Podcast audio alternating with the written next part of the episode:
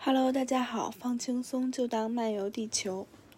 今天想和大家聊聊焦虑这件事儿，因为最近发生了很多的事儿，然后这些事情也不断的在冲击着我的情绪，我也感到非常的焦虑，所以今天就想和大家来聊聊这个。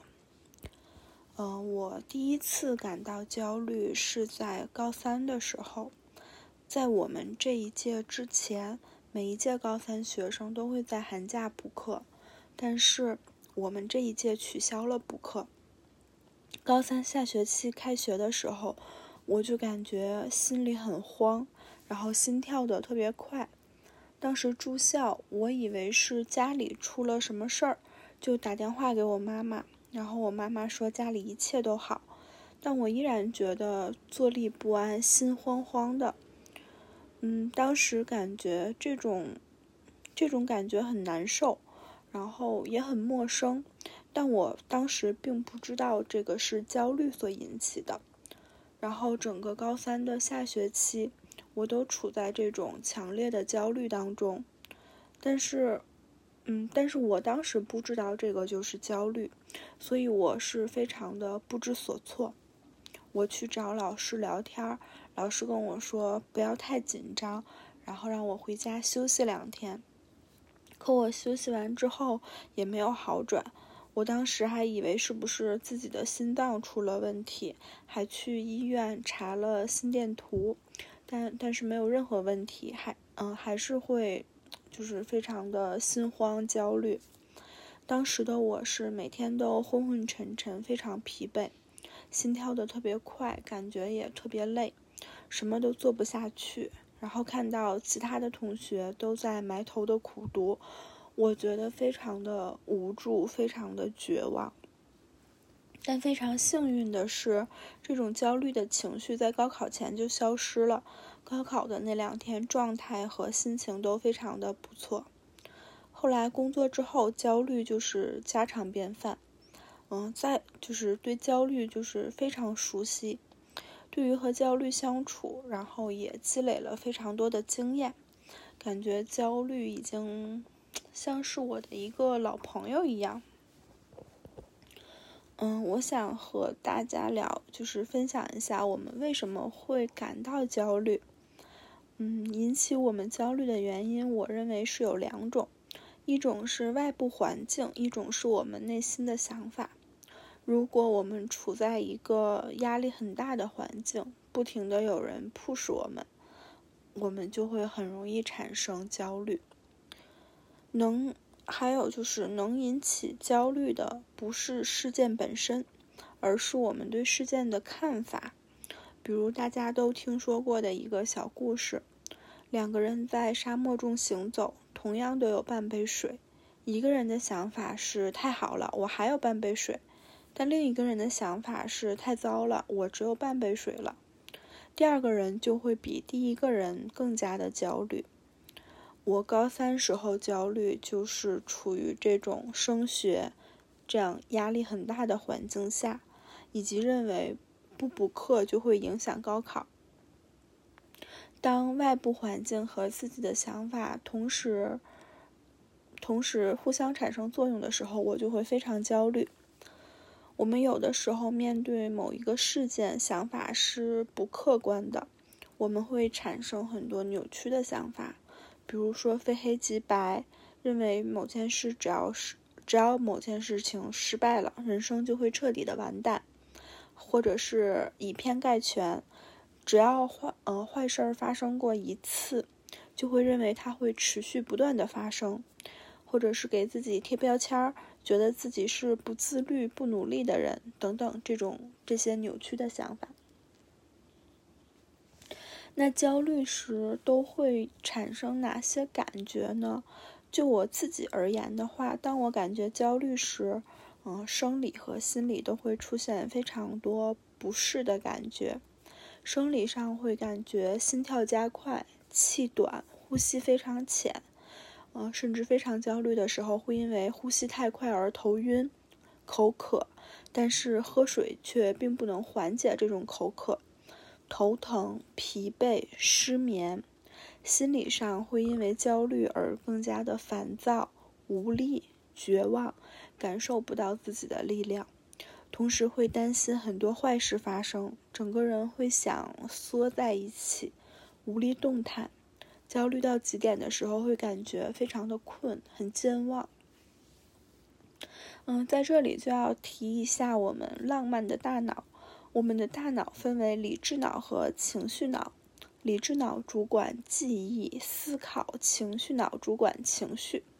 当我们的情绪脑非常的活跃的时候，我们的大脑为了不让我们崩溃，会降低理智脑的活跃，所以我们会在非常焦虑的时候会觉得记忆力下降，嗯，老爱忘事儿。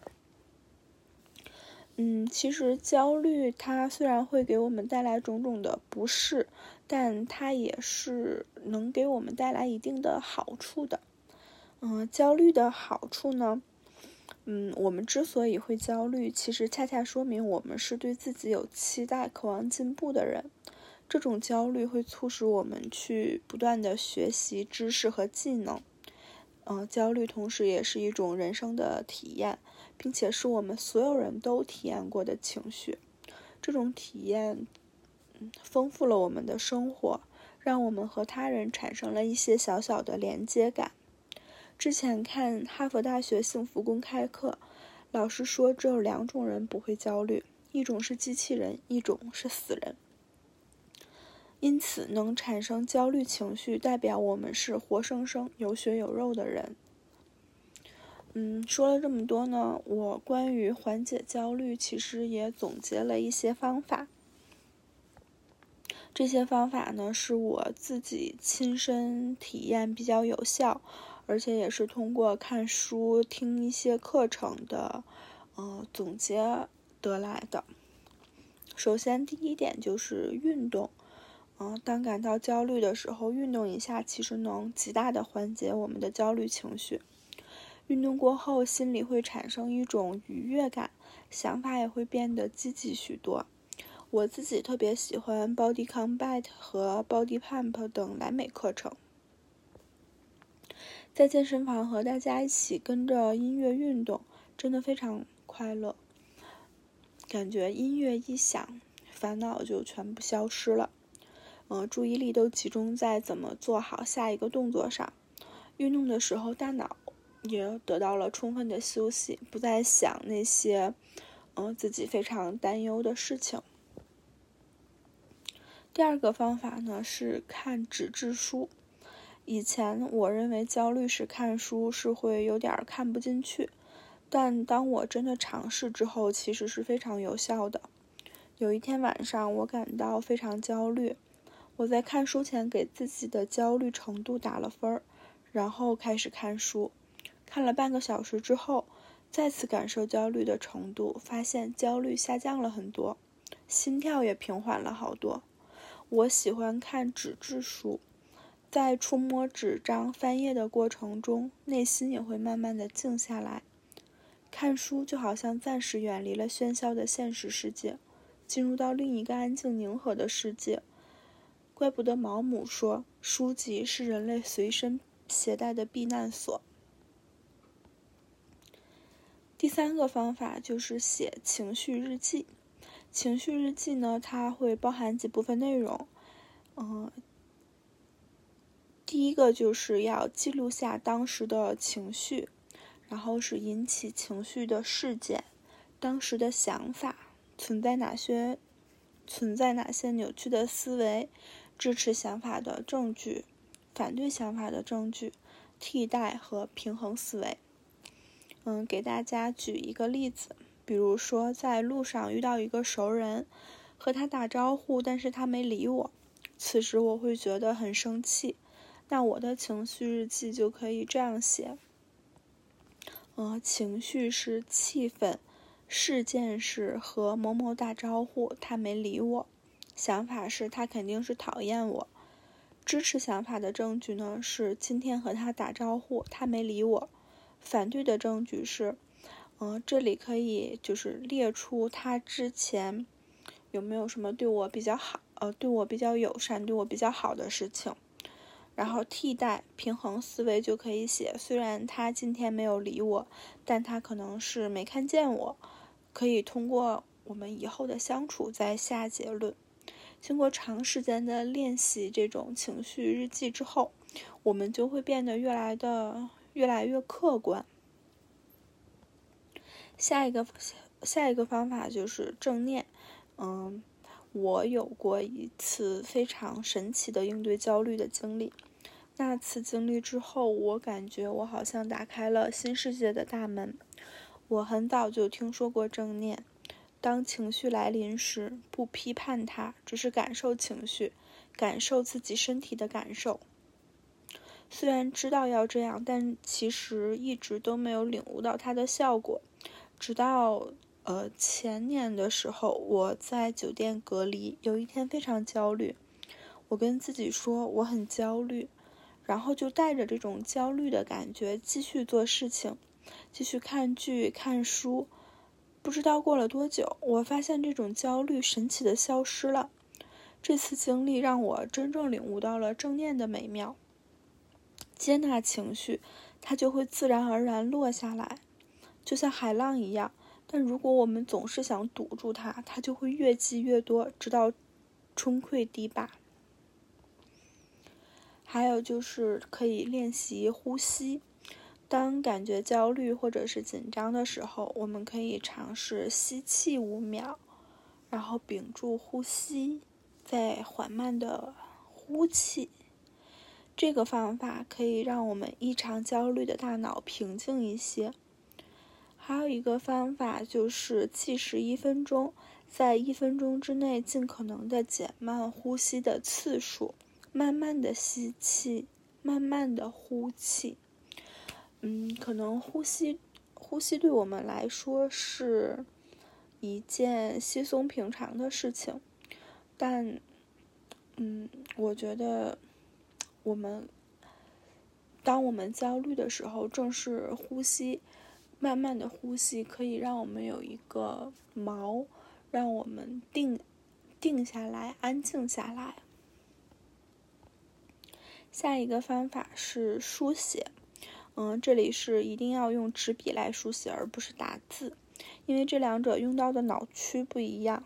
在纸上写下自己的感受、担忧的事情、有什么计划，写着写着，焦虑就会慢慢消失了。嗯，我们要区分想法和现实。有时候我们感到焦虑，是因为把不好的想法当成了事实，比如担心自己不被他人喜欢，这其实只是一个想法，并不一定真的是事实，并不一定真的会发生。它有可能发生，也有可能不会发生。我们要尝试记录下想法和现实，让自己活在现实中。我们还可以想想自己能做什么，最坏的结果是什么，我们拥有什么。如果我们一直对某件事感到担心，设想一下这件事的最坏结果是什么，我们能否接受这种最坏的结果？如果连最坏的结果都能接受，那就可以不用过于担心了。如果不能接受，想想做些什么可以避免，哪些事情是自己可以控制的，做好自己可以控制的事情。当担心的事情真的发生的时候，我们也并不是只能任焦虑宰割。我一直相信，凡事发生必将有利于我。担忧的事情发生后，我们可以想一下，此时我们能做些什么？除了忍不住想我们失去了什么之外，多想想我们还拥有什么。或许有时候糟糕的事情发生了，但会发现身边的一些真情，会发现谁是真正关心我们的人。嗯，还可以在焦虑的时候做做家务啊，做做饭啊。做家务和做饭很容易进入到一种心流的状态，完全沉入其中，什么都不想。嗯，做饭的时候注意力都会在先切哪个菜，先炒哪个菜，然后吃自己做的饭也会很有成就感，会觉得自己在补充营养，吃的很健康。下一个方法是身体扫描。当晚上因为焦虑而失眠的时候，我就会进行身体扫描，让自己放松下来。身身体扫描就是将注意力依次集中在身体由上到下，或者是由下到上的各个部位上，然后慢慢感受每个部位感受几秒。嗯，网上会有很多关于身体扫描的引导视频，呃，强烈推荐大家跟着蕙兰瑜伽休息术来练习。我觉得这个是，呃，这个音频对失眠也很有效。还有一个方法就是渐进式肌肉放松。当感觉焦虑的时候，肌肉也会非常紧张。渐进式肌肉放松可以帮助我们慢慢的放松下来。练习时，将身体各个部位的肌肉依次收缩几秒，然后再放松。网上也有很多关于渐进式肌肉放松的音频，大家可以尝试跟着音跟着音频慢慢练习。还可以在焦虑的时候写成功日记。嗯，我第一次写，我第一次知道成功日记是在《小狗钱钱》这本书里，后来又在一些心理学自助书籍中听到过这个说法。我一直在断断续续的坚持写，并且从中受益匪浅。最大的收获是更加的自信，很容易看到自己好的一面。即使一件事情我做错了，也能从中发现我做的好的地方，不会彻底的否定自己。写成功日记改善焦虑是一个过程，可能要过很久才能意识到自己的改变，但是这是一件非常值得做的事情，它会提高我们焦虑的阈值。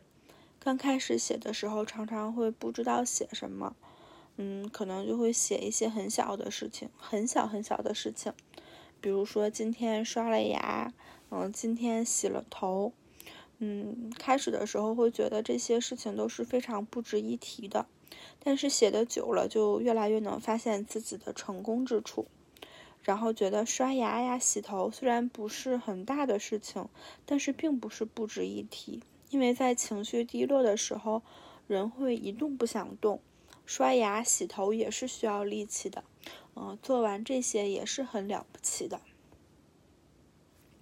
嗯，最后一个方法就是记录，我非常我非常喜欢记录。我认为改变的前提就是记录，有了记录的数据，才可以更加的了解自己，根据实际情况做出改变。每天记录一下自己焦虑的事情。然后再记录下焦虑的事最后有没有发生，记得多了就会发现，其实自己焦虑的事情大多不会发生。之后可，之后可能就不会为一些事情过度的担心。如果每一次焦虑的事情都百分之百发生了，那不得不说，不得不说你是一个神仙，所有的想法都能实现。根据我自己的亲身经历，我所焦虑的事情百分之九十九不会发生，即使发生了，结果也不像我想的那么糟，甚至对未来是有建设性的。而发生的糟糕的事，可能是我一开始就没有预料到的。嗯，这些就是我与焦虑打交道的一些经验。嗯，其实缓解焦虑是一个非常缓慢的过程，甚至可能在变好之前会变得更糟糕。可能会发现对别人有用的方法，对自己不管用。可能虽然看见某个方法大家都在说很管用，但是自己就是不想尝试。这些都没有关系，少强迫自己，少责怪自己。只要你知道，当你焦虑的时候，你并不孤独。全世界的人都曾焦虑过，也都在焦虑着，这就够了。希望大家在，嗯，不太好的，在艰难的处境中，也能好好的照顾自己，照顾好自己的身体，照顾好自己的心灵。